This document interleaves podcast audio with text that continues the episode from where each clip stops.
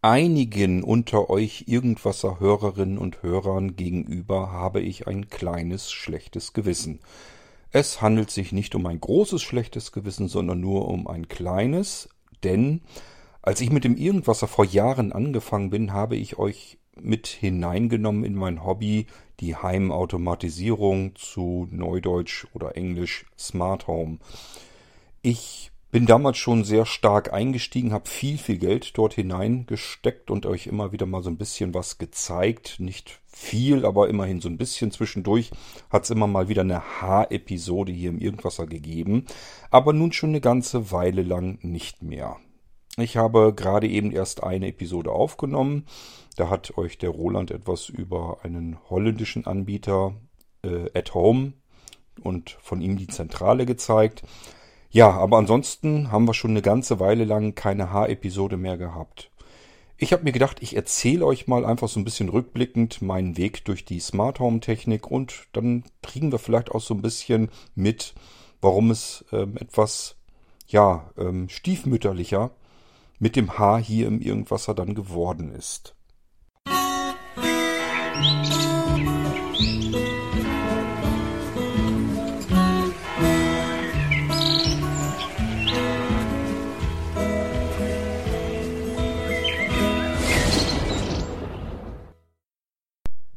Ein Technikspielkind, wie ich es sicherlich bin, ist natürlich sehr früh mit dem Smart Home, mit der Heimautomatisierung angefangen.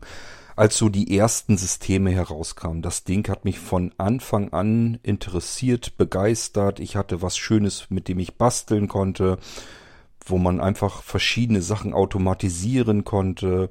Ich wusste zu dem Zeitpunkt, da sind wir ganz weit weg von künstlicher Intelligenz, Spracheingabe und so weiter. Das ist alles damals überhaupt noch gar nicht auch nur in Erscheinung getreten. Das war unmöglich, schien das. Nicht ganz, mir schien das sehr wohl möglich, dass man irgendwann mal Smart Home Technik mit Spracheingabe würde bedienen können. Das war für mich klar und das war für mich auch mein Ziel.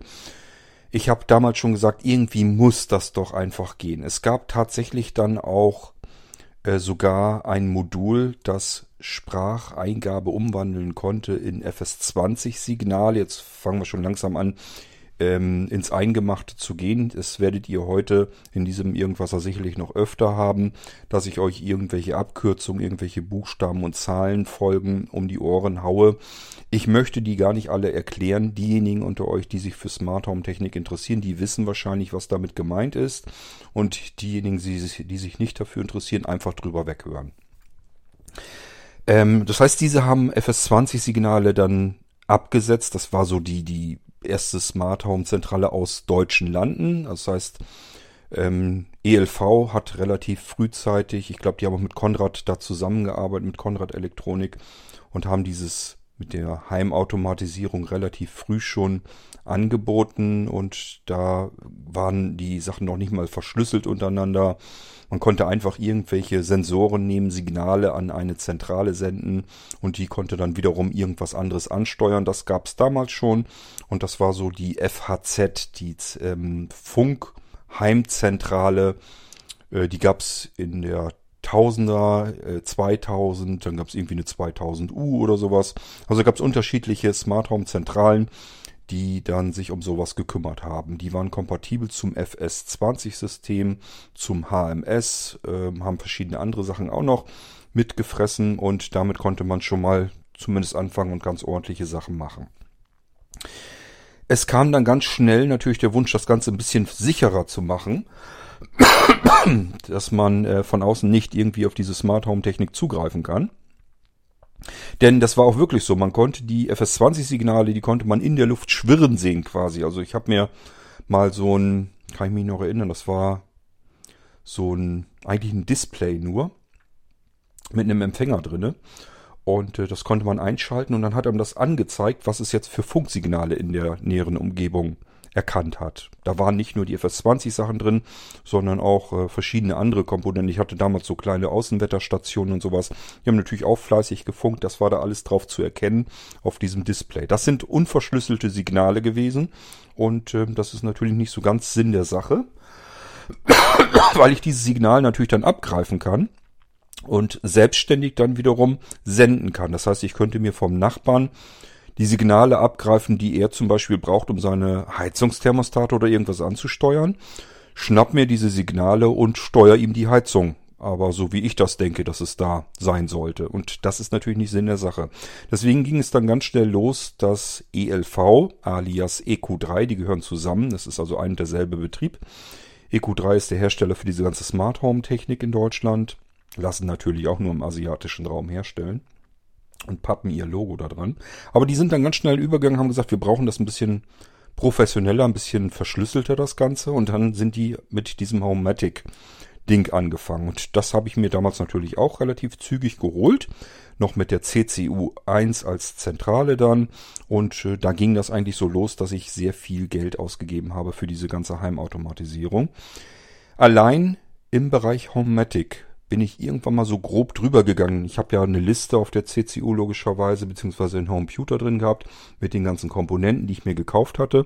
Habe einfach so grob, ich kannte die Preise ganz gut. Habe mir grob mal so summiert, was habe ich eigentlich an Kohle ausgegeben. Und ich war irgendwie im mittleren Tausenderbereich. Also ich habe insgesamt in dieses ganze Homematic-System sicherlich, das waren irgendwas über 4000 Euro reingesteckt. Ist natürlich ein irrsinniger Betrag, ist aber auch ganz klar, macht man über Jahre und solche Komponenten, äh, da ist ja nichts wirklich günstig dran. Man kriegt da nichts für 20 oder 30 Euro normalerweise, sondern das ist eigentlich egal, ob man einen Taster nimmt oder irgendwas anderes. So ein 50er ist man meistens los. Und dann summiert sich das eben ganz schnell. 50er bedeutet, ich muss mir nur zwei Teile kaufen, dann bin ich schon rund 100 Euro los. Es gab aber auch Sachen, sowas wie ähm, ein OLED-Display-Schalter, ein programmierbarer, wo ich also an der Wand einen einzigen Schalter habe, einen Taster und damit kann ich sozusagen links, rechts äh, ansteuern. Was will ich schalten und drauf runter kann ich an- und ausschalten. Das kann man ganze, das Ganze kann man programmieren. So ein Ding kostet dann auch mal 100 Euro und noch mehr. Oder ähm, E-Ink-Schalter, das heißt, äh, da konnte man mit E-Ink-Technik irgendwas grafisch darstellen auf diesem Taster. Das sind alles Sachen, die sind natürlich viel, viel teurer. Hatte ich aber alles und somit ähm, war das auch schnell erklärt, warum da so viel Geld drin steckte. Ich habe meine Homematic dann gepaart mit meiner FHZ und es gab dann nämlich die Software Computer CL von Contronics hießen die ja, glaube ich. Die habe ich natürlich dann auch gekauft. Und dann schwebte ich im siebten Himmel plötzlich, denn nun konnte ich alle Komponenten und insgesamt für Homatic und diese FAZ gab es am Markt die meisten Komponenten zu der Zeit. Wir sind ungefähr vor einigen Jahren zugange jetzt mittlerweile, als ich dann auch irgendwann mit dem Irgendwas einmal begonnen habe und euch da schon so ein bisschen mit reingeholt habe, was habe ich mir hier eigentlich aufgebaut. Das war aber schon viel später, da hatte ich eigentlich ja alles schon. Ich habe euch ja hier schon viele verschiedene Dinge, fertige, gezeigt. Beispielsweise auch meine Consuela, also die Sprachausgabe. Ich hatte da schon mittlerweile so weit, dass mein Haus auch einfach mit mir sprechen konnte. Jedenfalls mit diesem Computer hatte ich dann die Möglichkeit, alle meine Smart Home Geräte zu programmieren. Ich konnte Sensoren einbinden, ich konnte Zeiten einbinden, ähm, ich konnte komplexe Dinge machen, ich konnte Sprache ausgeben. Das war wirklich äh, eine Freude, mit dem System zu arbeiten. Das war mein komplexes ähm, Ding, war halt auch Hobby, habe ich viel, viel Zeit und viel Geld reingesteckt. Hat aber auch natürlich wahnsinnig viel Spaß gemacht, was man mit dem Ding alles machen konnte. Ich hatte immer noch den Bedarf, weit ab von Amazon-Lautsprechern und Co., also die ganzen künstlichen Intelligenzen, so dass man mit Spracheingabe irgendwas wirklich mal steuern konnte. Aber ich wusste von Anfang an, das wird eine Frage der Zeit sein. Einen Tast, also aufzustehen vom Sofa und einen Taster an der Wand zu drücken, das kam mir so uralt, altertümlich vor, dass ich mir gesagt, das ist nicht die natürliche Art, wie wir unsere Wünsche kommunizieren. Wenn wir einen Hund haben und wollen ihm was sagen, dann sprechen wir mit unserem Hund. Ob der uns jetzt versteht oder nicht, ist eine andere Geschichte. Wenn wir von jemand anderem irgendwas wollen, wissen wollen oder ihm bitten wollen, irgendwas zu tun, dann sagen wir ihm das. Aber bei der Technik im Haus sind wir es gewohnt aufzustehen und irgendwelche Schalter und Taster zu drücken. Habe ich mich manchmal schon mit anderen unterhalten, die nichts mit Smart Home im Sinn haben, die haben, sagen dann auch, ja, was ist denn da so schlimm dran? Das ist nicht schlimm, aber es ist eigentlich ähm, fern unserer Natur. Ähm, das war noch so zu Zeiten, als jeder gesagt hat, ich spreche doch nicht mit einer irgendeiner Technik, mit irgendeiner künstlichen Intelligenz, mit irgendeiner Sprachausgabe oder sowas. Mache ich nie im Leben. Gab es ganz viele, die sich wirklich geweigert haben. Das sind alles welche, die heute da eigentlich weniger ein Problem mit haben, weil das nur eine Gewohnheit ist. Wir sind es gewohnt, Schalter und Taster an der Wand zu drücken oder eine Fernbedienung. Wir sind es aber nicht gewohnt gewesen, ähm, einfach per Sprache zu sagen, was getan werden soll. Und das hat nur mit einer reinen Gewohnheit zu tun. Wenn man sich erstmal daran gewöhnt hat, will man es umgedreht nämlich gar nicht mehr haben. Selbst meine Frau stellt sich ihren Wecker heutzutage selbst, indem sie den Amazon-Lautsprecher sagt, Wecker 6.20 Uhr morgens und dann ist das Ding erledigt. So, ja, irgendwann bin ich mit dem Irgendwasser dann ja angefangen und habe euch auch so ein bisschen erzählt über meine Smart Home Technik hier, über mein Hobby und hatte mir damals eigentlich vorgenommen, ich zeige euch ganz viel, weil da wirklich ganz viel auch drin steckt, was man zeigen kann. Das ist ja nun wirklich ein extrem aufregendes und spannendes Hobby. Plötzlich sind Dinge möglich, die bis dahin gar nicht möglich waren. Beispielsweise, wir sind immer noch weit weg von Amazon und Co. Zu der Zeit gab es dann auch ein Modul, das man sich in die Wohnung hinstellen konnte. Da war ein kleines Netzteil dran, hatte Mikrofone, Fernfeldmikrofone drinne das sah so ein bisschen aus wie so ein, so ein komisch geförmliches Ei mit so einem Ständer unten drunter. Ich kann euch das gar nicht mehr genau beschreiben. Und damit war es möglich, mehrere, in mehrere Speicher einen kurzen Sprachbefehl hineinzusprechen. Das heißt, man hat die Aufnahme gestartet, hat einen Befehl gesagt, der sollte möglichst viele Laute ähm, enthalten, dass das relativ eindeutig war und dann konnte man darauf eben ein FS20-Signal programmieren. Also das hat er dann einfach abgesendet. Wie hat das Ding dann funktioniert? Es hat einfach in der, im Zimmer dann gestanden und man hat dieses äh, Wort, den Befehl eigentlich im Prinzip gesagt, zum Beispiel schalte Wohnzimmerlicht aus. Und ähm, er hat das mit seinem Stimmenmuster, was sozusagen auf dem Speicher hinterlegt wird, einfach verglichen. Sieht das genauso aus oder zumindest ähnlich? Wenn ja, dann sende ich mal das FS20-Signal. Wenn nicht, dann lasse ich es bleiben. Diese Technik war natürlich strunze doof. Das bedeutet, man musste den Befehl exakt genauso betonen und genauso hineinsprechen, wie man ihn auch aufgenommen hat. Weicht man nur ein bisschen ab, hat es schon nicht mehr funktioniert.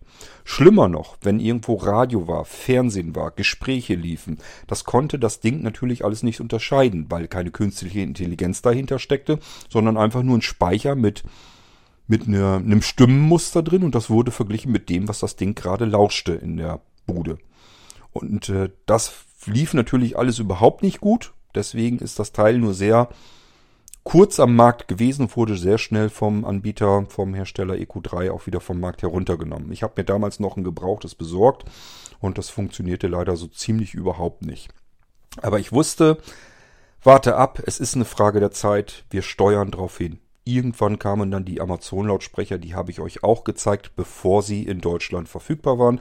Ich habe meinen Amazon-Lautsprecher tatsächlich in Amerika gekauft, damals noch über äh, Borderlink oder wie das Ding hieß. Oder Borderlinks, wie hieß das Ding denn noch? Also dieses, dieses, dieser Dienst, der einem eine Adresse suggeriert, die man dann irgendwo in irgendeinem anderen Land hat, so dass man sich dort etwas hinschicken lassen konnte und von dort aus wurde es dann zu mir nach Deutschland geschickt. Das habe ich damals ganz oft brauchen müssen, weil es oft so war, dass man bestimmte Sachen nur irgendwo bekam, meinetwegen in England nur oder nur in Amerika oder nur in China oder wie auch immer. Die haben dann eben nicht sich drum gekümmert, dass irgendwo was auf den deutschen Markt kam. Oder aber mit irgendwelchen Knebelverträgen. Denn erinnert euch an die ersten iPhones, die man nur kriegen konnte, wenn man sie bei der Telekom zusammen mit einem teuren Vertrag genommen hatte. Und das wollte ich alles nicht. Und deswegen habe ich diesen Dienst damals sehr gut benutzt und habe mir die Sachen dann eben so nach Hause schicken lassen. So kam ich an die ersten Amazon-Lautsprecher heran, den Echo, den ersten. Und ähm, auch an mein erstes iPhone, das musste ich auch auf diese Weise bestellen. Ich bin gerade überlegen, was gab es da noch? Ach ja, hier von Google, als der Google Home ähm, rauskam. Also im Prinzip das Gegenstück zu den Amazon-Lautsprechern. Ähm, auch den musste ich auf diese Weise bestellen, weil es den in Deutschland einfach noch nicht gab. Und wenn ich die Dinger hier hatte, habe ich sie euch dann relativ schnell oder mal hat es ein bisschen länger gedauert, auch im Irgendwasser Podcast gezeigt. Das ist dann immer eine H-Episode gewesen und ich weiß einfach, dass euch diese H-Episoden natürlich interessieren. Irgendwann wurde es im Verlauf des Irgendwassers dann etwas ruhig, ruhiger um das Thema Heimautomatisierung und man könnte sich vielleicht fragen, woran kann das liegen?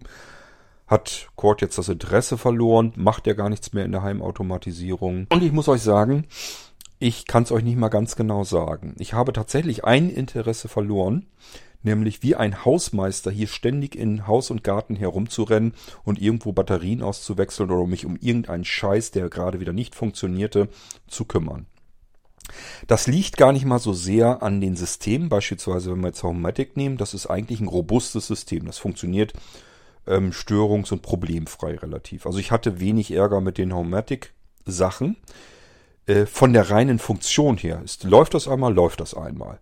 Was ich hatte, war, dass zum Beispiel Steckdosen, die ich draußen benutzt habe, die sind eigentlich für die Innenräume zwar gedacht, aber man hat ja auch draußen so Schuppen und sowas oder Terrasse, wo einfach alles trocken ist, dürfte eigentlich kein Problem sein, aber trotzdem konnten die das wohl nicht so gut ab und sind dann regelmäßig ausgestiegen und waren dann kaputt.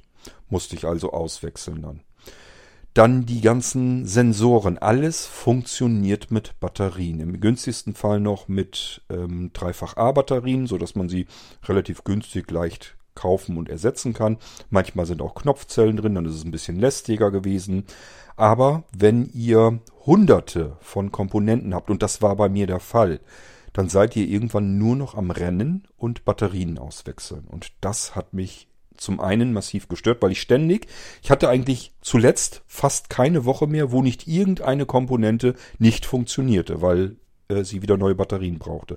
Am schlimmsten war es immer, wenn meine Heizungsthermostate, die sind ja einmal im Jahr, die Batterien in den Heizungsthermostaten halten ungefähr ein Jahr. Das ist relativ lang. Die anderen ähm, halten nicht so lang von den anderen Herstellern. Und wenn man hier vernünftige Lithium-Ionen Batterien, die kann man nämlich auch als AA und AAA Batterien bekommen. Wenn man die da reinstecken würde, würden die noch viel länger halten, sind allerdings sehr, sehr teuer. Lohnt sich also vom Preis her nicht, aber man hat dieses Gerenne vielleicht nicht so. Ähm, aber wenn das losging, könnt ihr euch vorstellen, wenn ein Heizungsthermostat erstmal leer ist, dann dauert das nicht lange. Dann geht das so im Wochenrhythmus, dass wieder irgendwo einer leer ist. Normalerweise hätte ich immer gleich lostigern müssen und überall die Batterien auswechseln. Aber wie das dann so ist, man sagt sich dann, ich gehe dann los, wenn es nicht mehr geht. So, und das bedeutet, man ist, wenn das erstmal losgeht, eigentlich ständig am Herumrennen und Batterien auswechseln. Und das hat mich gestört. Nicht so sehr von, vom Geld her, dass die Batterien sind ja nun nicht so wahnsinnig teuer mehr. Wenn man einen großen Karton, Industriekarton nimmt, dann ist das alles halb so wild. Aber dieses ständige Rumgelaufen und dass eigentlich andauernd irgendetwas gerade mal nicht funktioniert, das hat mich schon gestört. Kann einem nur passieren, wenn man zu viel von dem Zeug hat, so wie ich das eben hatte. Ähm, ich bin dann natürlich irgendwann dazu übergegangen, einfach zu sagen, ich möchte nicht mehr den Hausmeister spielen und ständig herumrennen. Das heißt, manche Sensoren, zum Beispiel im Garten, ähm, sind dann noch alle da, funktionieren aber längst nicht mehr. Habe ich schon seit Jahren dann keine Batterien einfach mehr gewechselt. Die lasse ich da einfach drin und dann ist gut. Ich habe zum Beispiel eine komplette Wetterstation draußen, die ist zugewuchert. Die steht mitten in einem Busch, da kommt man gar nicht mehr dran. Da sind nur die Batterien eigentlich leer. Und ich bin einfach, hatte keinen Bock mehr, mich drum zu kümmern. Das heißt, dieses Ja, Cord hat keine Lust mehr zur Heimautomatisierung, stimmt zu einem gewissen Anteil. Er hat keine Lust mehr zu der Masse dieser ganzen vielen Komponenten, insbesondere dieser Masse an Komponenten, die über Batterien laufen, habe ich keine Lust mehr gehabt. Wie mache ich es denn überhaupt heute? Früher hatte ich überall zum Beispiel Wandtaster, Fernbedienungen, alles Mögliche. Überall stecken Batterien drin, um irgendetwas anzusteuern. Ähm, und äh, die habe ich tatsächlich so ziemlich alle außer Betrieb genommen. Also alles, wo ich drauf rumdrücken konnte, Taster ähm, und so weiter, das habe ich alles rausgenommen und mache das jetzt per Spracheingabe.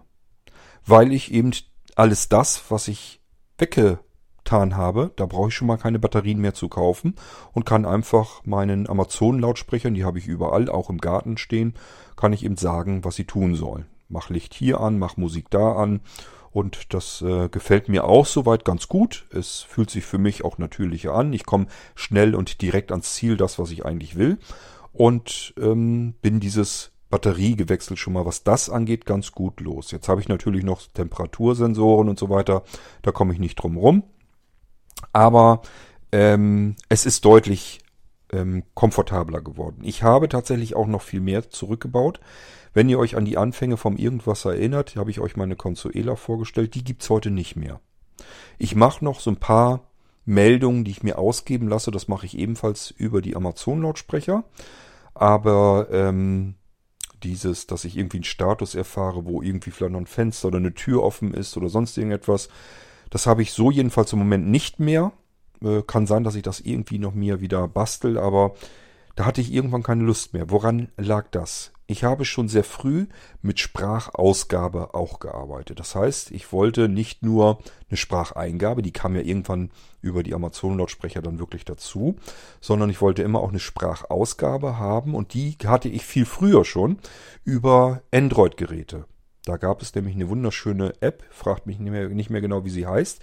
Ich müsste auf meinen Android-Geräten schauen, da habe ich die eigentlich überall drauf. Ich habe das Symbol sogar noch in der im Kopf, aber ich kann euch im Moment gerade nicht sagen, wie es heißt. Irgendwas mit Home sicherlich. Ähm, das konnte man ansteuern, also über WLAN im Prinzip. Da konnte man Text über eine API an diese App schicken, an das Gerät mit der laufenden App. Und das Ding, da konnte man einfach eine Sprachausgabe dann installieren, eine beliebige, gibt ja alle möglichen Sprachausgaben für Android. Und somit konnte ich mir das ganz schön fertig machen konnte also alles an Text ransenden und es wurde als Sprachausgabe ausgegeben. Ich hatte zum Beispiel im Flur ein Smartphone von Samsung, das lag unterm Sessel dort, da haben wir einen Sessel stehen. Und äh, an dem Smartphone war ein Lautsprecher angeschlossen, damit mir die Akkus nicht kaputt gehen, habe ich selbst da noch eine intelligente Steuerung gebastelt. Ein Aktor, der äh, die beiden Geräte, also auch der Lautsprecher, hatte seinen eigenen Akku drinne und auch das Smartphone. Und die haben, ich glaube, jede zweite Nacht haben die einfach mal vier, fünf Stunden Strom gekriegt und dann wurde der Strom wieder abgeschaltet. So dass die beiden im Prinzip ihren Akku auch regelmäßig benutzen mussten. Das hat eigentlich soweit ordentlich funktioniert. Im Wohnzimmer hatte ich dann meine Deckt-Telefone mit Android drinne, da konnte ich die App also auch laufen lassen. Und hier und da hatte ich auch so eine App, TV, äh, ähm, Android TV-Box und so weiter, damit ging auch vieles. Also ich hatte so überall verstreut verschiedene Android-Geräte, aber das hat eben nicht zuverlässig funktioniert. Das heißt, alle Nase lang ist die App rausgeschmissen worden von Android. Warum auch immer, die lief dann nicht mehr. Ich habe sie noch nicht mal in den Hintergrund geschaltet, sondern immer schön im Vordergrund laufen lassen. Aber trotzdem war nach einigen Tagen ging das Ganze nicht mehr. Dann habe ich musste ich wieder sozusagen das Smartphone unter dem Sessel im Flur wieder rauskramen, gucken, ja, App läuft nicht mehr, wieder neu starten, dann ging das auch wieder. Aber jedes Mal, weil ich ja die Geräte nicht einfach irgendwo so liegen hatte, musste ich erstmal wieder rumwühlen, rumfummeln, ähm, das Ding wieder zum Laufen bringen und dann ging das wieder ein paar Tage, vielleicht auch mal eine Woche, wenn ich ganz viel Glück hatte, auch zwei Wochen, aber spätestens dann war wieder Schluss. Auch das etwas, wo ich mich regelmäßig und andauernd drum kümmern musste und ich hatte irgendwann keine Lust mehr dazu. Und deswegen bin ich angefangen, irgendwann den ganz, das ganze Zeug abzubauen, zurückzubauen. Mir fehlte die Zeit und mir fehlte dann irgendwann auch die Lust, mich dauernd um so, so Popelkrams zu kümmern. Wenn ich irgendwas basteln muss, macht das ja Spaß, ist ja nicht schlimm, aber wenn man nur noch losrennen muss, hin und her rennen zwischen Garten und Haus und so weiter, nur noch Batterien auswechseln und sich um irgendwelche Apps auf irgendwelchen Smartphones oder Tablets zu kümmern, das wurde mir irgendwann alles zu blöd. Und dann habe ich das eben zurückgebaut. Heute habe ich, was Homematic zum Beispiel betrifft, nur noch ja, die CCU2 in Gang. Die CCU3 habe ich auch, die ist nach wie vor verpackt. Wollte ich eigentlich immer austauschen, weil die CCU2 so brachial langsam geworden ist mit den ganzen Geräten, die ich da drauf habe und der Software, die ich zusätzlich drauf installiert habe. Denn ich nutze meine CCU2 nicht nur für Homematic ähm, für das System, sondern da sind auch Funkmodule dran. Geht nämlich mit der CCU2 auch. Und dann sind da, ist da Fremdsoftware mit drauf installiert, äh, mit der ich dann auch alles mögliche andere ansteuern kann, beispielsweise im 433 Megahertz Bereich oder andere Komponenten, die im 8, 6, 8, 8er Bereich ähm, funken, die kann ich damit ansteuern. Ähm, ich kann sogar Wetterstationen und sowas, die eigentlich in sich abgeschlossenes System sind, wo man normalerweise gar nicht so einfach drankommt, selbst die da kann ich die Signale mit abgreifen und interpretieren und mir wiederum anzeigen lassen, beispielsweise dann in Pocket Control CL. Da gibt's also auch eine App und ähm, da habe ich mir das immer anzeigen lassen, auch von solchen Komponenten, die eigentlich gar nicht so richtig Smart Home sind. Das, man kann da schon wirklich sehr viel machen und sehr viel basteln, aber man muss sich drum kümmern und da hatte ich dann irgendwann tatsächlich weniger Lust dazu. Ich habe euch schon erzählt, ich bin gestartet mit FS20 FHZ, dann mit Homematic, kam sehr schnell dazu und es kam auch hinzu, weil ich das Konzept der All-in-One-Systeme schon damals völlig genial fand. Mediola. Mediola gehört somit zu den Pionieren an den Markt. Die haben zuerst so den Begriff All-in-One-Zentrale überhaupt ähm, in den Mund genommen.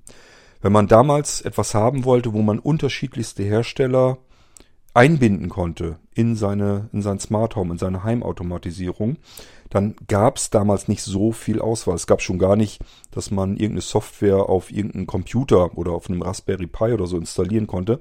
Wir sind davor noch, weit davor. Es kam dann aber Mediola raus und ihre Zentrale hieß nicht umsonst All-in-One. Irgendwann gab es eine App dafür, so dass man es am Smartphone bedienen konnte. Ähm, es gab auch Software für einen PC, die ganz lausig übrigens war. Also eine ganz große Katastrophe.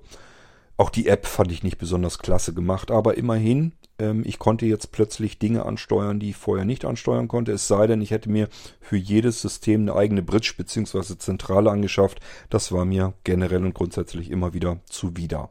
Deswegen habe ich das eben nicht gemacht. Ähm, ich kann mich auch noch daran erinnern, dass man zu Mediola ähm, konnte man nicht alles benutzen. Man musste sich für verschiedene Hersteller auch Module noch extra dazu kaufen.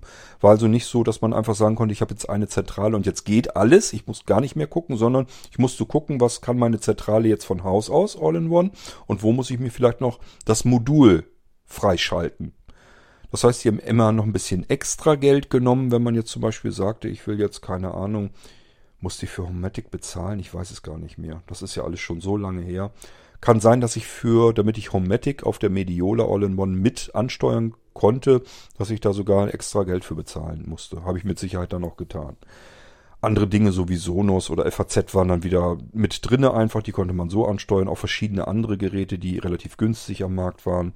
Das ging da schon alles mit. War also schon mal gar nicht so schlecht. Und es konnte alle möglichen Funksignale auch anlernen. Das heißt, ich konnte jede beliebige Fernbedienung, also normale IR-Fernbedienung, womit man Fernsehgeräte, Hi-Fi-Anlagen und sowas ansteuern konnte, die konnte ich mal eben ganz schnell einfach anlernen und somit natürlich auch beispielsweise sagen, wenn ich meine normale Fernbedienung für den Fernseher nehme und schalte damit den Fernseher an, dann kann ich das Signal natürlich auch abgreifen über die Mediola und dann konnte die Aktoren einschalten, damit beispielsweise jetzt äh, SAT-Receiver und sowas dann angeht. Das heißt, da konnte man auch nochmal sagen, ähm, ich brauche jetzt die Geräte ja nicht immer alle im Betrieb zu haben. Die müssen auch nicht immer im Standby zu sein, äh, nicht immer im Standby sein, sondern ich schalte den Fernseher an und dann ähm, wurde das Signal von meiner Fernbedienung eben nicht nur für den Fernseher genommen, sondern auch auf der Mediola umgesetzt, damit verschiedene Aktoren wieder anspringen.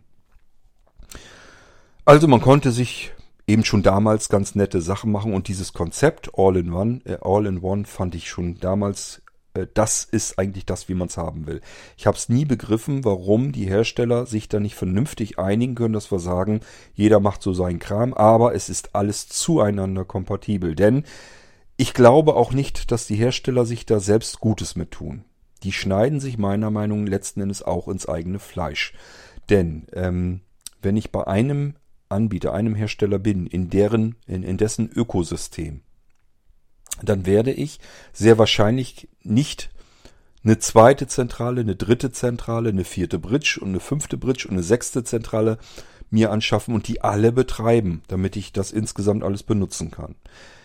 Ich habe damals schon gesagt, das kommt mir nicht in die Tüte. Wenn ich irgendwie so eine Bridge oder sowas hatte, beispielsweise um LED-Stripes oder sowas ähm, anzusteuern. Also so Licht, Leisten und so weiter.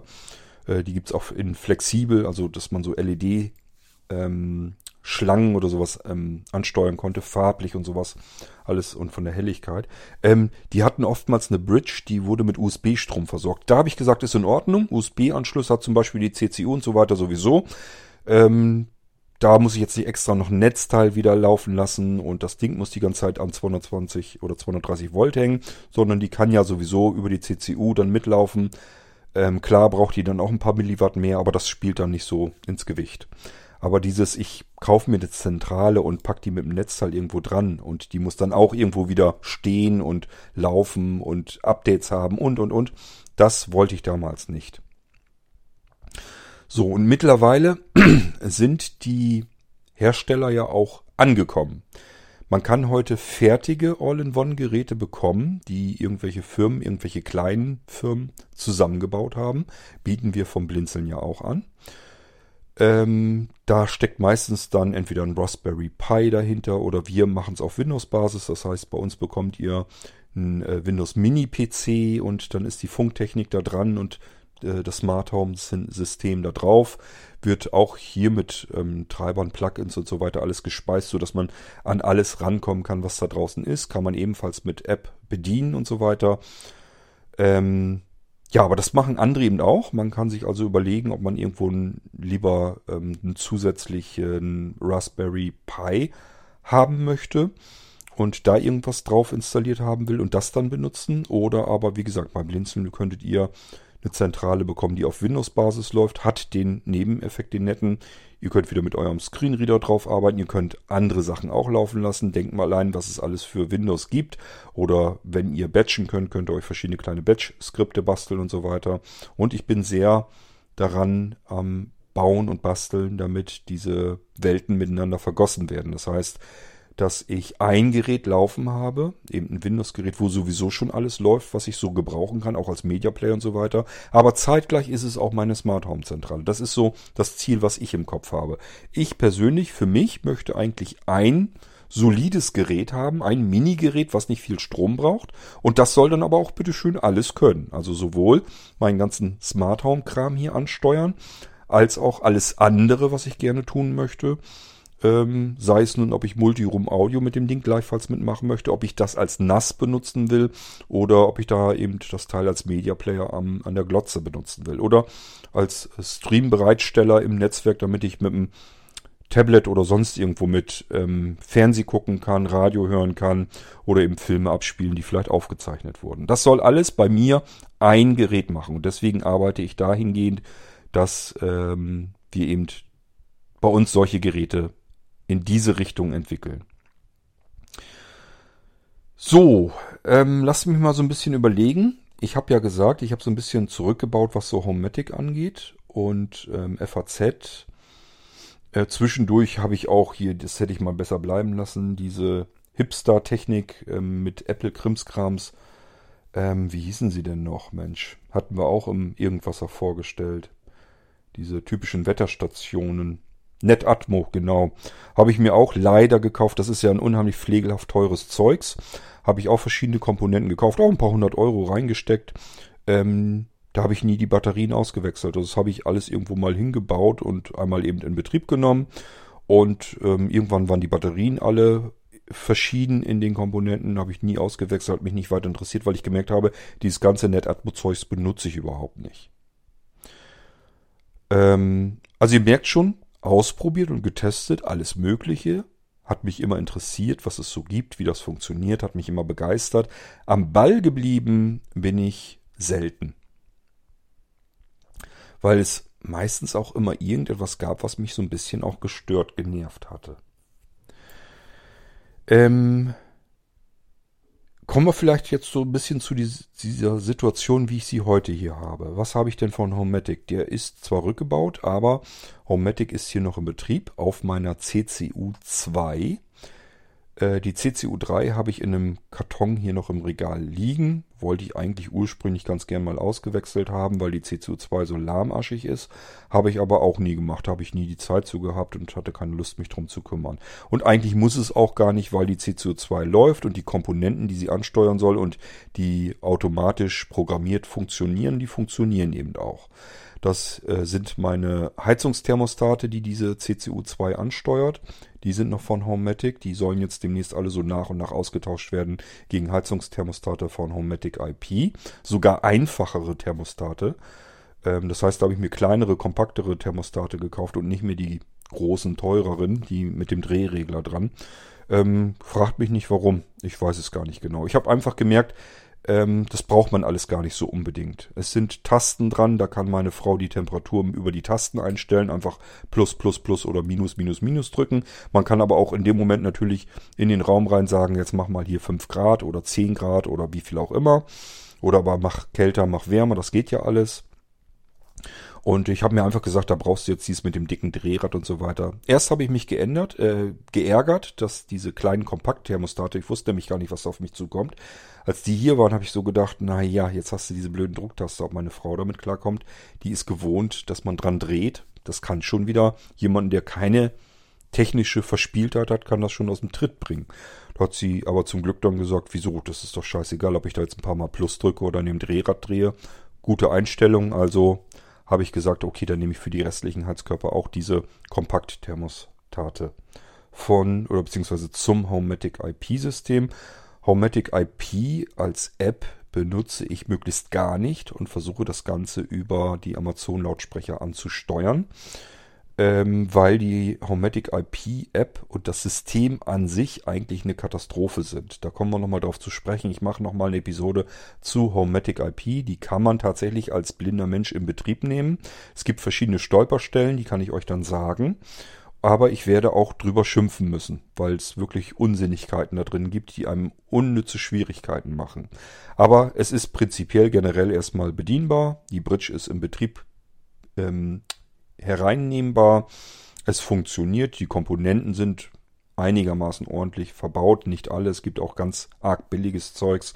Vor allen Dingen ist es dann auch noch welches, was man noch nicht mal richtig benutzen kann, weil es aus der Homematic IP ähm, noch nicht mal heraus richtig kann. Also man kann das nicht für andere Dinge benutzen, sondern wirklich nur für Homematic IP. Ich habe noch die Hoffnung, dass wenn ich hier mit IO Broker oder aber mit OpenHub mal ein bisschen weiterkomme, dass ich die Taster dann neu anlerne und dort dann eben integriere, dass es dann vernünftig funktioniert. Gut, ähm, also, wir waren aber bei Homematic. Thermostate sind drinne und noch ein, zwei, drei Messsteckdosen, Schaltsteckdosen, also Aktoren, mit denen ich auch die Stromzufuhr messen kann.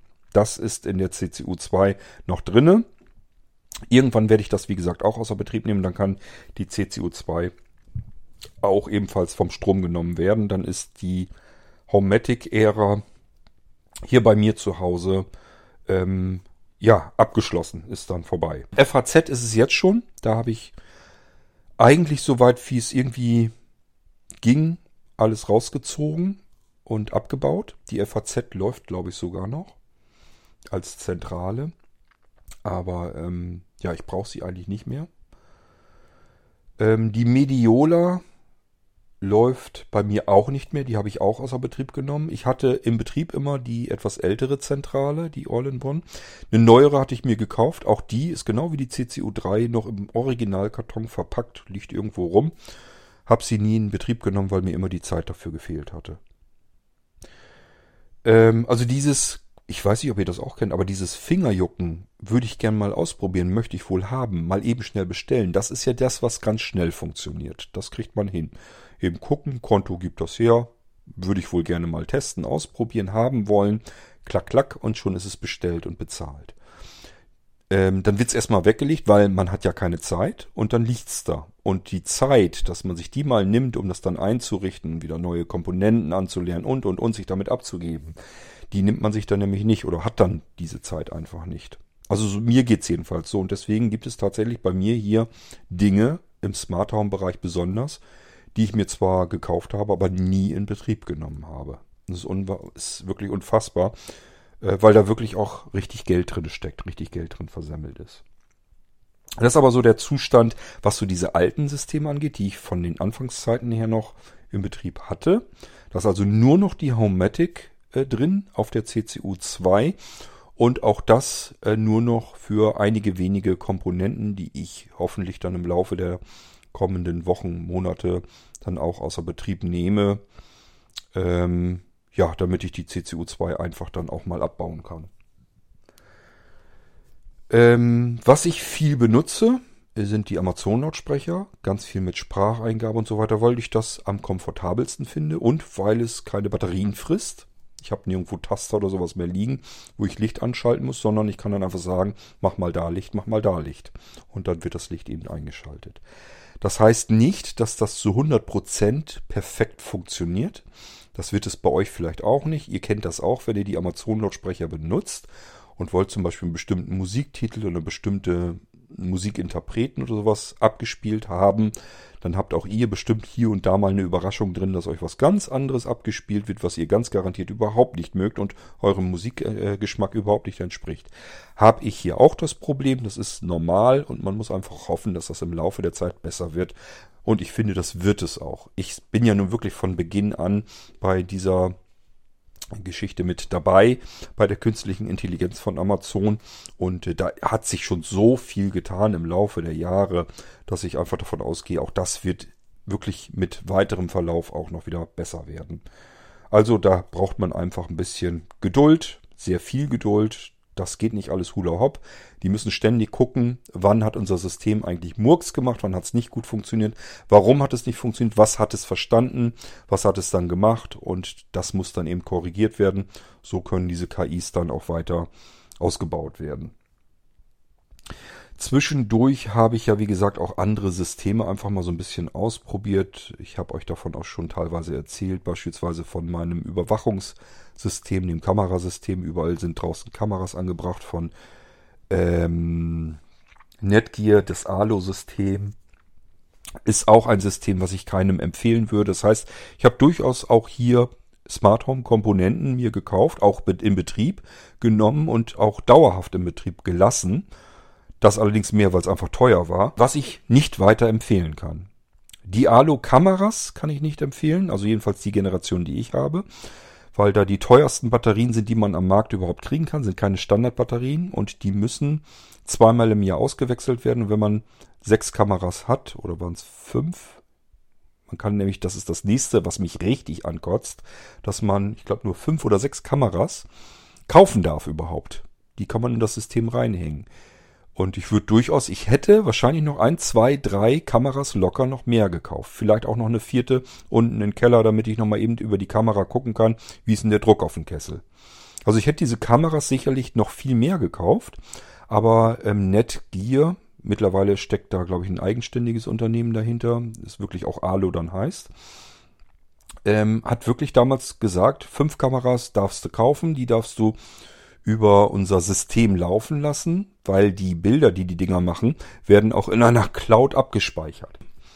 Ähm, das brauchen sie für mich eigentlich gar nicht, sondern die sollen mir einfach ein Foto schicken oder beziehungsweise einen kleinen Filmschnipsel. Das reicht mir persönlich aus, wenn ich das als E-Mail bekomme. Aber diese Cloud kann ich gar nicht deaktivieren. Die muss ich mit benutzen. Und Netgear hat halt eben gesagt, fünf bis sechs Kameras ist in Ordnung.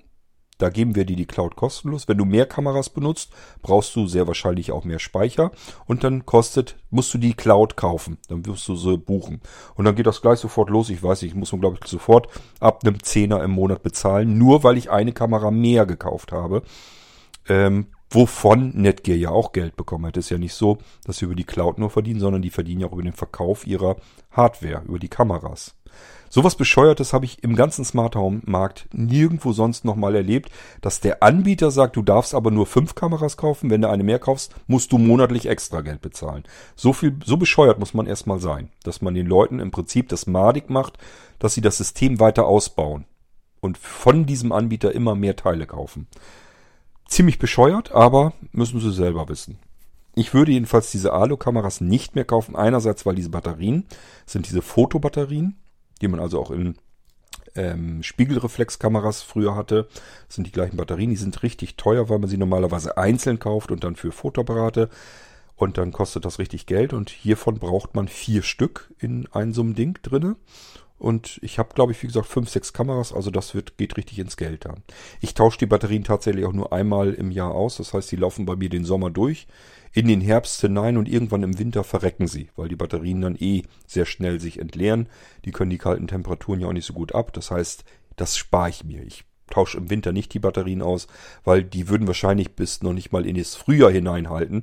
Und das ist mir dann zu knapp, wenn die Dinger, die Batterien dann eben nicht mehr vielleicht sechs, sieben Monate halten, sondern nur zwei Monate, weil wir einen kalten Winter haben. Das sehe ich dann auch nicht mehr ein. Dann haben wir im ähm, Frühjahr oder im Winter eventuell dann hier und da mal keine Kamera. Manche halten ja dann doch ein bisschen länger durch. Diese Kameras haben einen weiteren Nebeneffekt, der ist auch bekannt. Sie haben nämlich einen Rotstich. Das bedeutet, so nach und nach, irgendwann ging das dann los, dass alle Kameras ein rotes Bild machen. So also einen richtigen Rotstich, dass die Farben einfach falsch sind. Ähm, mir persönlich kann es natürlich egal sein, weil ich eh nicht mehr gucken kann. Ich sehe das Bild da eh nicht, was da ähm, gesendet wird. Und meine Frau sagt sich ja hauptsächlich, ich kann sehen, wer da jetzt durchgerannt ist und so weiter. Das reicht mir schon aus. Ist eigentlich egal, ob es ein Rotstich ist. Aber schön ist, als ist es, ist es nun wirklich nicht. Und vor allen Dingen bei dem Preis würde man es einfach nicht erwarten. Würde ich einfach mehr Qualität erwarten. Die Dinger sind einfach schlicht und ergreifend nicht gerade günstig gewesen. So, dann habe ich ähm, weitere Kamerasysteme gehabt. Ähm, hier diese Argus-Kameras, die wollte ich euch auch immer mal zeigen. Ich weiß gar nicht, habe ich die gezeigt im Irgendwasser? Ich bin mir gar nicht mehr ganz sicher. Richtung Smart Home habe ich dann auch verschiedene Dinge noch probiert. Ähm, vor noch gar nicht allzu langer Zeit, also die in diesem Jahr sind hinzugekommen beispielsweise ähm, Aquara. Ähm, da habe ich mir von Aquara auch wirklich die Bridge gekauft. Das ist nämlich nur so ein kleiner USB-Stick. Den muss man aber nicht irgendwo in eine Zentrale reinstecken, sondern der muss nur Strom haben. Kann man also irgendwo reinstecken, wo Strom ankommt. Auch in ein USB-Netzteil. Und dann läuft diese Bridge bereits. Mehr ist es nicht. Es ist nur so ein kleiner Stick. Das hat mir eigentlich ganz gut gefallen. Und ich hatte hier Steckdosen, ähm, wo die Steckdose also durchgeleitet wird, die ähm, aber auch zusätzlich USB-Anschlüsse hat. Das heißt, USB-Anschlüsse direkt an Strom verbunden hatte ich sowieso. Und somit habe ich die da einfach reingesteckt. Äh, frisst kein Gras, frisst keinen Platz und ich kann Aquara-Komponenten mit benutzen. Das Schöne ist, die binden sich in das Amazon-Universum nämlich auch mit ein. Ähm, die wollte ich euch zum Beispiel auch nochmal ganz gerne zeigen, aber da bin ich mir auch wieder nicht so ganz sicher, weil ich das eigentlich rüberwuppen will. Entweder auf IO Broker oder auf OpenHub. Ähm, ja, und das ist auch alles so mit der Grund, warum ich eigentlich schon eine Weile nicht mehr dazu komme, euch irgendwas in, im Irgendwasser mit einer H-Episode zu zeigen, weil ich alles irgendwie so ein bisschen ausprobiert habe und aber eigentlich mir sage, das willst du aber nicht so lassen, sondern das soll noch wieder umgeändert werden, damit das irgendwann auf eins der All-in-One-Systeme kommt, die ich im Betrieb habe. Homematic IP habe ich euch erzählt, habe ich auch in diesem Jahr neu hinzugeholt. Ähm, und dafür auch die Homematic IP Bridge in Betrieb genommen. Auch das ist so ein System, da weiß ich nicht so richtig, ob ich das weiterempfehlen kann. Es gibt bestimmte Komponenten, die würde ich tatsächlich schon weiterempfehlen. Da denke ich schon, dass das ein bisschen ordentlicher verarbeitet ist alles. Gerade so wenn man Bewegungsmelder braucht, die man draußen benutzen möchte, in Sturm und Wasser und was weiß ich nicht noch alles. Da wird die Auswahl nämlich schon ein bisschen geringer und da muss man sich schon überlegen, was nimmt man da und da kann man durchaus ganz gut zu den Homematic IP-Dingern greifen, auch was die Heizkörpersteuerung angeht. Da gibt's ja zum Beispiel Hersteller Tado, ähm, den würde ich zum Beispiel nicht nehmen wollen. Erstens, weil die Dinger zu teuer ist. Zweitens, weil, äh, soweit wie ich es mitbekommen habe, die Batterien zu schnell ähm, leer laufen. Äh, ja, was stört mich noch? Ich weiß es gar nicht ganz genau. Also wir haben uns da sicherlich auch schon so im Freundeskreis und so weiter über den Kram unterhalten. Und ich kenne welche, die diese Tado-Systeme auch haben. Ähm, für mich wäre es das nicht. Da habe ich wirklich tatsächlich dann auf Hermetic IP gesetzt. Und die Thermostate, die Heizungsthermostate, die von EQ3 gebaut waren, die sind einfach von der Hardware her schon total richtig klasse immer gewesen. Das sind eigentlich die Thermostate, die ich auch weiterempfehlen würde.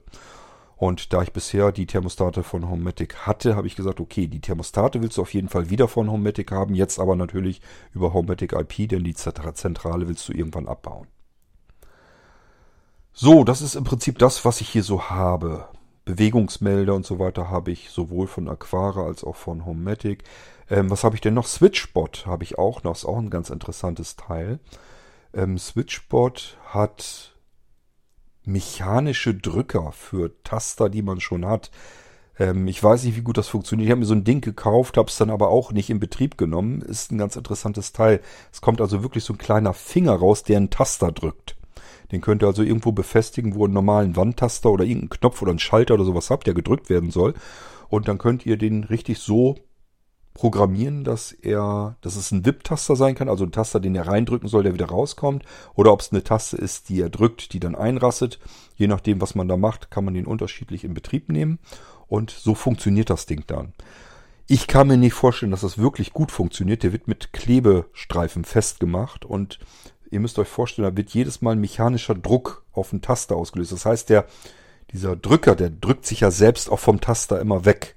Und ich gehe mit euch jede Wette ein, dass diese Klebestreifen irgendwann abgehen, das Ding einfach abfällt. Möchte ich fast für wetten. Ich kann es aber nicht beweisen, nicht nachweisen, weil ich dieses Ding nie als solches ernsthaft in Betrieb genommen habe. Ähm, Jetzt haben wir ganz viele, so ähnliches wie Switchbot, also ganz viele kleine Dinge, die ich ähm, jetzt sicherlich nicht alle mit nennen werde. Ich bin beim Hersteller Osram gewesen, ich bin bei Philips gewesen, die Philips Hue Lampen und so weiter. Da habe ich mir zwar auch mal diese Bridge gekauft, auch die original in der Verpackung drin gelassen. Ähm, das habe ich, glaube ich, da aber wirklich nur gekauft, weil es die Bridge mehr oder weniger kostenlos so dazu gab. Das war gerade so eine Aktion. Und äh, eigentlich brauche ich die nämlich nicht, weil die kann ich tatsächlich an den Amazon-Dingern direkt anmelden. Da brauche ich keine eigene Bridge dann wieder, die dann wieder auch nur mit Strom versorgt werden muss und, und, und. Ähm, was kann ich euch noch erzählen? Ach ja, mit den All-in-One-Systemen. Das ist eigentlich das, was vielleicht so am interessantesten ist. Und wenn ich da mal wirklich viel Zeit reingesammelt habe und das alles so am Laufen habe, wie ich es mir eigentlich vorstelle, dann werde ich euch diese beiden unterschiedlichen Systeme gerne mal zeigen. Das wäre auf der einen Seite ein Raspberry Pi, da habe ich das neueste Modell mit 8 GB, 120er SSD ist da eingebaut, also eine richtige SSD, keine Flashcard oder so. Und der hat vorne so ein Funkmodul, ähm, das macht zusätzlich nochmal so WLAN, Bluetooth und so weiter. Und dann hat er hinten, ähm, habe ich eine Peitsche sozusagen angeklemmt, also einfach ähm, unser Spider-Kabel, was wir bei Blinzeln haben. Das hat ja vier USB-Anschlüsse an so einem Kabel direkt dran. Das ist also ein Kabelhub. Und an den vier Anschlüssen habe ich dran ein Zigbee 2 Funkmodul mit diesem typischen, was ist das, C, CLCS 25, 31, 32, ich weiß es gar nicht genau. Also ihr wisst sicherlich, also diejenigen, die sich von euch auskennen und sowas in der Art auch haben, die wissen, was ich meine. Es gibt bestimmte Funkmodule fürs Zigbee-Protokoll, die man dann nehmen muss, wenn man solche Zentralen selber sich bastelt. Äh, das habe ich natürlich. Dann habe ich dieses, was eher für Zigbee 3 äh, gedacht ist. Da sind dann zwei unterschiedliche Funkmodule neueren Datums drinne. Ähm, und dann habe ich ein Funkmodul, das kann das 433er Frequenzband ähm, bedienen und das 868er Frequenzband. Das heißt, alles Wichtige an Smart Home Technik kann ich mit dem Ding, mit diesem, ähm, mit dem Raspberry Pi und da läuft IO Broker drauf. Damit kann ich das eigentlich alles ganz gut bedienen. Da gibt es ja ganz viele Plugins. Man kann mit diesem IO Broker eigentlich alles machen, was man so sich vorstellen kann, was man tun möchte. Kann auch mit Amazon sprechen, kennt HomeKit und, und, und. Also es gibt nichts, was es da nicht geben würde. Das kann man da alles mitmachen. Ähm, ein Anschluss ist noch frei. Ich habe ja gesagt, es sind vier USB-Anschlüsse, sind tatsächlich vorne auch noch weitere USB-Anschlüsse direkt am Gerät, aber an dieser Peitsche sind noch vier, sind vier Anschlüsse, einer davon noch frei. Da soll, habe ich auch schon hier liegen, ein, ein Gigabit LAN Mikrohub dran. Das ist so ein kleines Metallkästchen, winzig klein, sind im Prinzip gerade so, dass vier LAN-Anschlüsse da reinpassen und ein Stromanschluss, der geht an USB ran. Deswegen brauche ich nämlich diesen USB-Anschluss, denn auch der soll kein eigenes Netzteil bekommen. Der soll ruhig über den Raspberry dann mit versorgt werden mit Strom. Äh, denn dort, wo dieser IO-Broker, der Raspberry Pi, dann endlich dann mal hin soll letzten Endes. Den hatte ich erst einfach so im Büro mal so an der Seite angeklemmt, um das Ganze mal auszuprobieren. Aber der soll irgendwann mal versenkt werden, sodass der in, in der Wohnung verschwindet. Den muss man ja nicht sehen, da muss man nichts dran bedienen. Deswegen kann der irgendwo hin, wo er ganz komplett verschwindet. Und äh, dort habe ich keinen LAN-Anschluss mehr frei. Und deswegen habe ich gedacht, okay, dann machst du das über diesen Mikro-Hub, versorgst den über den USB des Raspberries mit und klemmst dann einen der LAN-Anschlüsse, die du dort hast, um in diesen Hub hinein und kann von dort aus wieder weitere Sachen anklemmen, nämlich den Raspberry selbst auch. So dass ich das Problem dann damit löse, bin ich auch noch nicht zugekommen. Liegt noch alles. Ich habe den im Büro dann in diesen IO-Broker, den Raspberry Pi, irgendwann wieder abgezogen. Das ist auch schon wieder keine Ahnung, zwei, drei Wochen her, hatte ich eigentlich immer vorgenommen, den dort mal aufzubauen, wo er hin soll und dann weiterzumachen. Ja, aber das ist so. Wenn man nicht so viel Zeit hat, dann muss man gucken und dann bleibt ganz, ganz viel Persönliches, Privates, das, was so Hobby ist, immer wieder auf der Strecke liegen hier bei mir. Dann haben wir ja bei Blinzeln eine eigene Zentrale, die ich uns gebastelt habe. Und da läuft im Untergrund sozusagen Open Hub mit als System, ist aber natürlich wieder meine Software drüber programmiert, damit man das Ganze ein bisschen komfortabler bedienen kann, damit das alles ein bisschen eleganter läuft und in das System mit eingegossen ist und damit man auch verschiedene Sachen von außen wieder ansteuern kann. Beispielsweise und sei es nur, dass ich meinem Gerät zu Hause eine E-Mail schicken kann oder per Spracheingabe über FIPS oder aber wie auch immer. Es gibt ja ganz viele Möglichkeiten, die Blinzelgeräte zu bedienen und zu benutzen. Ähm, und das möchte ich auch mit der Smart Home Geschichte machen. Und das ist eben der Vorteil, dadurch, dass ich das auf unseren Blinzelgeräten drauf habe, kann ich jetzt natürlich auch das, was ich schon habe, um die Blinzelgeräte anzusteuern, kann ich natürlich auch mit diesem Smart Home System verknüpfen. Kann also zum Beispiel sagen, keine Ahnung, ähm, ich kann mit einer App auf dem Smartphone oder aber ich kann mit einem NFC-Chip, mit einer Türschlosskarte oder mit einem Schlüsselanhänger oder wie auch immer, äh, kann ich was ansteuern und bestimmen, dass jetzt zum Beispiel das Smart Home System runtergefahren werden soll oder neu gestartet werden soll. Das natürlich auch alles aus der Ferne über die FIPS Cloud und, und, und. Also alles das, was ich selbst so gebastelt habe bisher, ist ja eine ganze Menge schon zusammengekommen, kann ich eben dann mit meiner Smart Home Geschichte kombinieren. Und das ist eigentlich so das schlussendliche Ziel, was ich da noch im Schilde führe.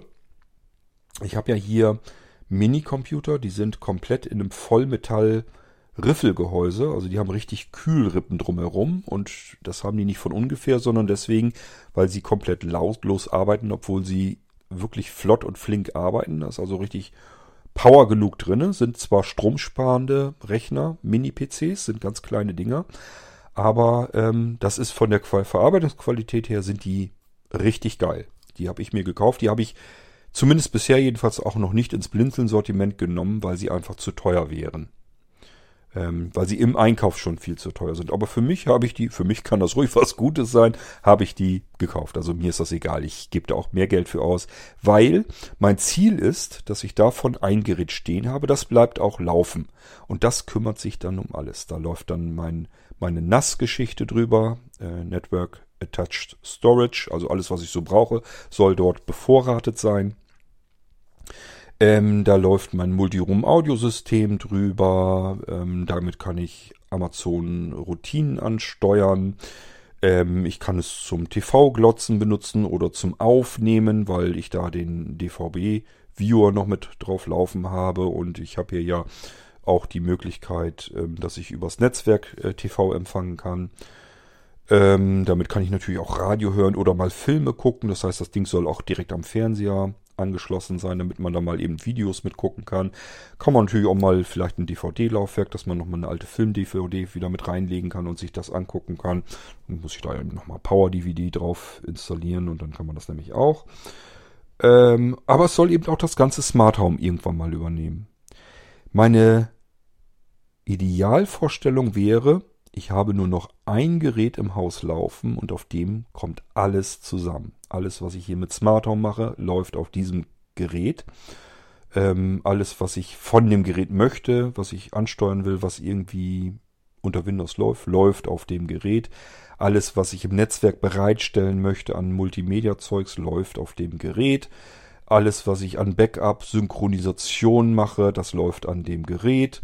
Das heißt auch, ähm, der kümmert sich zum Beispiel drum, wenn ich hier Podcasts aufnehme, dann soll er das hochschaufeln auf die Blinzeln-Server und auf den ähm, Blinzeln-Servern soll er dann vielleicht auch irgendwas anderes noch mit ansteuern. Das soll alles ein einzelnes Gerät machen. Das habe ich hier. Das ist von der Verarbeitungsqualität her so, dass ich dem das zutraue. Es ist ein stromsparendes Re äh, Rechnerchen und das gefällt mir auch sehr gut. Es ist lautlos. Es hat eigentlich alles das, was ich so gerne hätte. Und da soll alles zusammenkommen. Und wenn ich das natürlich so am Laufen alles habe, dann sind wir auch wieder nicht ganz weit weg, dass ich euch das natürlich mit verfügbar machen kann, dass ich es euch dann auch einrichten kann. Und deswegen gibt es auch schon eine Smart Home Zentrale von Blinzeln, ähm, die soweit natürlich fertig ist. Sie funktioniert komplett. Ihr könnt also auch beliebige Funkmodule rein und dann könnt ihr mit dem Ding arbeiten. Ähm, aber ich werde im Verlauf der Zeit sicherlich immer weiter dran herumprogrammieren, damit da von außen eben Zugriffe möglich sind, ähm, damit Dinge ermöglicht werden, die so normalerweise im Smart Home Bereich eben noch nicht gehen. Ich sage ja, denkt nur an FIPS, wenn man das irgendwie kombiniert, es geht alles irgendwie in FIPS rein, dann kann man mit FIPS nämlich auch diese ganze Smart Home Geschichte ganz wunderbar ansteuern. Das ist so mein mein Ziel des Ganzen. Denk mal nur bei FIPS. Ich kann FIPS einfach eine E-Mail schicken. Wo ich gehe und stehe, schicke ich FIPS eine E-Mail und könnte dann natürlich genauso gut sagen, ähm, hier start mal eben mein Smart Home neu oder ähm, schalte mal irgendwas an oder aus oder wie auch immer. Ja, das ist so mein Ziel, was ich so vor Augen habe und ähm, dem nähere ich mich so nach und nach immer weiter. Aber äh, damit ich eben zweigleisig fahren kann, behalte ich auch den IO-Broker äh, im Fokus, im Auge. Das läuft, wie gesagt, auf meinem Raspberry Pi. Und ähm, irgendwann muss ich mal, mich mal entscheiden, will ich mit IO Broker arbeiten oder mit OpenHub. Und je nachdem, was es dann geworden ist, also auch das, das äh, IO Broker kann ich als Smart Home System auf dem Blinzeln-Gerät mit verfügbar machen. Da habe ich aber noch nicht probiert. Dieses IO Broker sieht nämlich ganz ähm, schick aus. Und ihr wisst das vielleicht auch, je schicker etwas aussieht, desto höher die Wahrscheinlichkeit, dass es dann von der Bedienerfreundlichkeit her, insbesondere Barrierefreiheit her, nicht so schick ist. Das muss ich noch alles ausprobieren, das weiß ich noch nicht. Open Hub, da weiß ich das, da äh, haben schon genug Blinde gesagt, benutze ich, funktioniert, kann man ganz gut bedienen, da weiß ich das. Deswegen gibt es das auch als Smart Home Zentrale vom Blinzeln. Ähm, aber ähm, IO Broker, äh, da kann man eben auch eine ganze Menge machen. Ich muss erstmal vergleichen, was kann ich wo mehr machen. Was ist einfacher von der Programmierung, von der Bedienung her, von der Installation von Plugins her und so weiter. Und dann natürlich, was ist barrierefreier zu bedienen. Wo sind die Apps besser, wo ist das Webinterface besser und, und, und. Und wenn ich das alles mal so zusammengesammelt habe, dann stelle ich euch das natürlich auch im Irgendwas vor. So, aber ich bin eben auf dem Weg dahin und deswegen gibt es im Moment nicht so viel Aufregendes, was ich euch eigentlich zeigen würde. Das Einzige, was ich euch zeigen werde, sind so diese kleinen Zwischenlösungen, sowas wie Homematic IP. Wenn jetzt jemand unter euch ist, dieses Ganze mit dem All-in-One und selbst und Programmieren und sowas, das übersteigt meine Möglichkeiten. So technisch fühle ich mich nicht. Aber ein fertiges System, sowas wie Aquara Home oder ähm, Homematic IP, das ist ja eine in sich abgeschlossene Geschichte, die ist wahrscheinlich nicht so ganz so kompliziert. Das ist auch so und deswegen, das kann ich euch natürlich hier dann auch zeigen. Es wird also noch H-Episoden geben, aber die für mich spannendsten Sachen, da muss ich erst mich weiter reinarbeiten, vergleichen, probieren, herumtesten, experimentieren, dran herum programmieren und gucken, was ich weiter von meiner Seite aus noch tun kann, um das noch schicker alles zu machen. Und wenn ich das dann irgendwann mal fertig habe, dann werde ich euch das im Irgendwasser natürlich vorstellen. Und ich gehe mal davon aus, dann wird es auch wieder ein bisschen häufiger werden mit den H-Episoden hier. Das ist mal so ein Überblick darüber, ähm, was ich hier so im Bereich Homematic und Homematic IP und wie sie alle heißen, hinter mir habe und auf welchem Weg ich bin, wo ich eigentlich hin will. Es gibt ja auch fertige Smart Home, also All-in-One-Zentralen. Ich habe euch eben schon von Mediola gesagt, äh, erzählt. Den Anbieter gibt es, soweit ich weiß, immer noch, kann man also immer noch kaufen. Ähm, die sind, glaube ich, auch günstiger als jetzt beispielsweise, wir haben ja jetzt gerade noch eine H-Episode hier im Irgendwasser von At Home, dem holländischen Anbieter. Die Zentrale ist ja auch fix und fertig. Da habt ihr einen Vorteil, dass die Zentrale wohl sehr schick aussieht und auch eben alle möglichen Hersteller bedienen kann. Aber sie ist auch nicht ganz günstig. Muss man dann gucken, was man will. Und ähm, wenn ihr es günstig haben wollt und anpassungsfähiger, dann sind so ähm, ja offene Lösungen wahrscheinlich besser weil da einfach viel, viel mehr Entwicklerpower drin steht. Könnt ihr euch vorstellen, wenn eine Firma eine Zentrale entwickelt, dann stecken da ein paar Entwickler dahinter, die das dann machen. Wenn ihr so ein Open Source Projekt habt, sowas wie Open Hub oder IO Broker oder sowas, ähm, da sind so viele Entwickler, die dahinter sitzen und Plugins basteln, irgendwelche Funktionen bauen, irgendwelche Schnittstellen ähm, machen und so weiter und so fort. Das ist dann nochmal gewaltiger, was man damit machen kann. Ähm, und deswegen ist so mein Weg eigentlich mehr so in die Richtung, lieber als ein, von einem Hersteller ein in sich abgeschlossenes System zu bekommen. Es geht ja mit den Funkmodulen schon los. Wenn ich von At Home die Zentrale habe, dann habe ich da meine Funkmodule drin, die da drin stecken. Ich weiß noch nicht mal, welche das sind. Ich glaube auch nicht, dass man das in Erfahrung bekommt.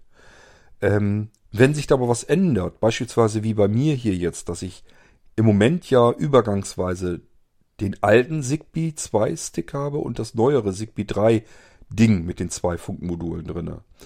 Ähm, das kann sich dann ja irgendwann mal ändern, dass man sagt, okay, jetzt reicht Zigbee 3, da kannst du alles mit steuern. Ist auch kein Problem mehr, auch von der Kompatibilität her. Das heißt, den Zigbee 2 kannst du eigentlich abziehen. Und äh, dann kann ich das eben auswechseln. Oder wenn ich irgendwie woanders irgendwie ein neues Funkmodul habe, das dann noch mehr kann oder sowas und möchte das dann gerne benutzen. Das kann ich halt an einem offenen System, kann ich diese Funkmodule mitsamt ihren Antennen einfach jederzeit auswechseln. Genauso eben ähm, irgendwelche Plugins und so weiter installieren. Das geht bei diesen All-in-One Einzelherstellern zwar auch meistens, dass sie irgendwelche Zusatzsachen haben, die man installieren kann. Aber ähm, bei einem offenen System habe ich eben den Vorteil, da ist eine Community dahinter.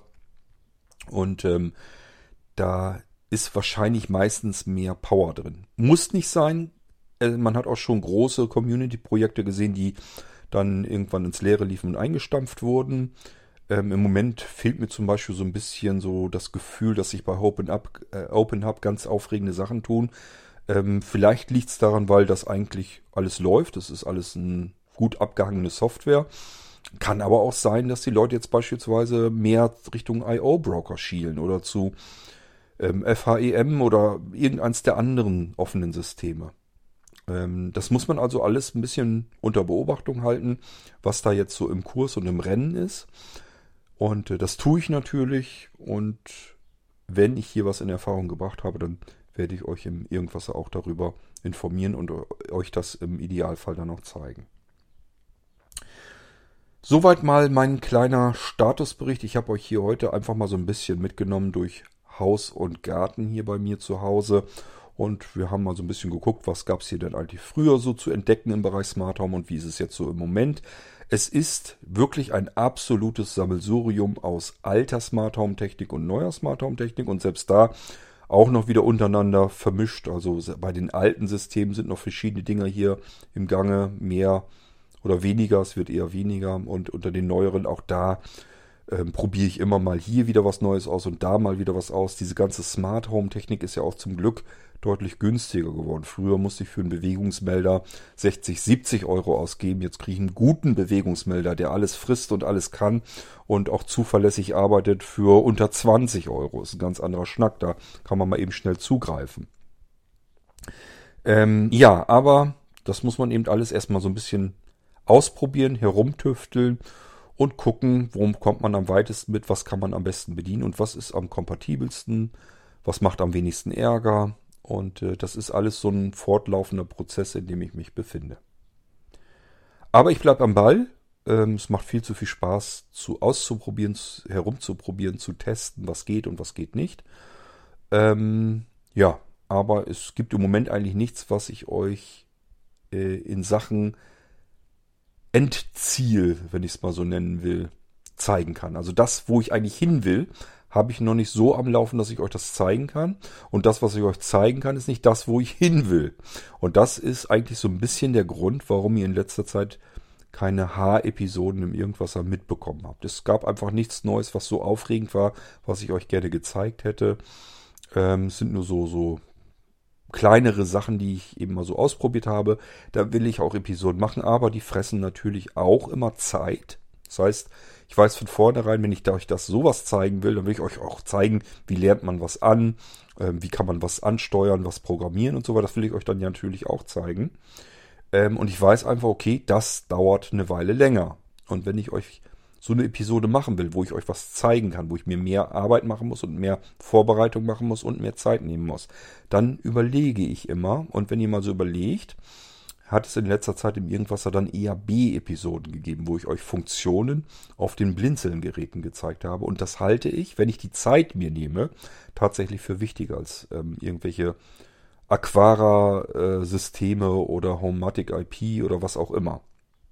Dann denke ich, es sind diese B-Folgen in dem Moment eigentlich wichtiger, weil viele von euch Blinzelgeräte haben und ich euch gerne zeigen möchte, was habt ihr da eigentlich?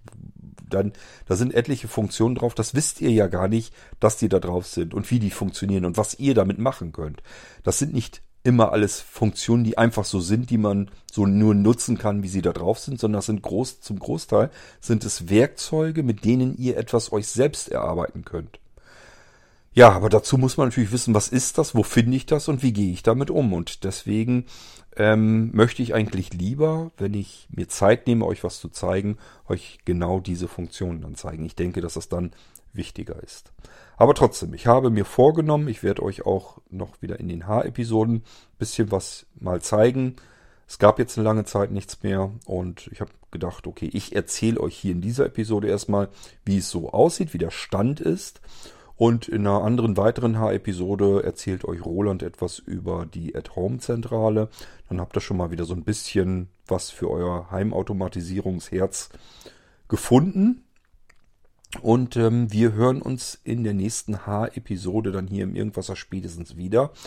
Ich gehe natürlich davon aus, dass euch vielleicht andere Episoden auch interessieren und euch die dann erst erreichen werden.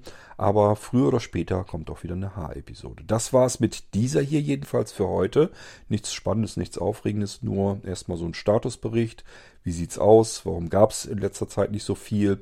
Ähm, was ist von dem noch übrig geblieben, was ich euch eingangs, also anfangs des Irgendwaser Podcasts insgesamt dann so gezeigt habe mal, was gibt's davon, was ist in Benutzung. Das wollte ich alles hier in diese Episode reinstopfen. Ich hoffe, ich habe euch nicht zu sehr gelangweilt. Wir hören uns wieder. Bis dahin macht's gut und tschüss, sagt euer König Kurt.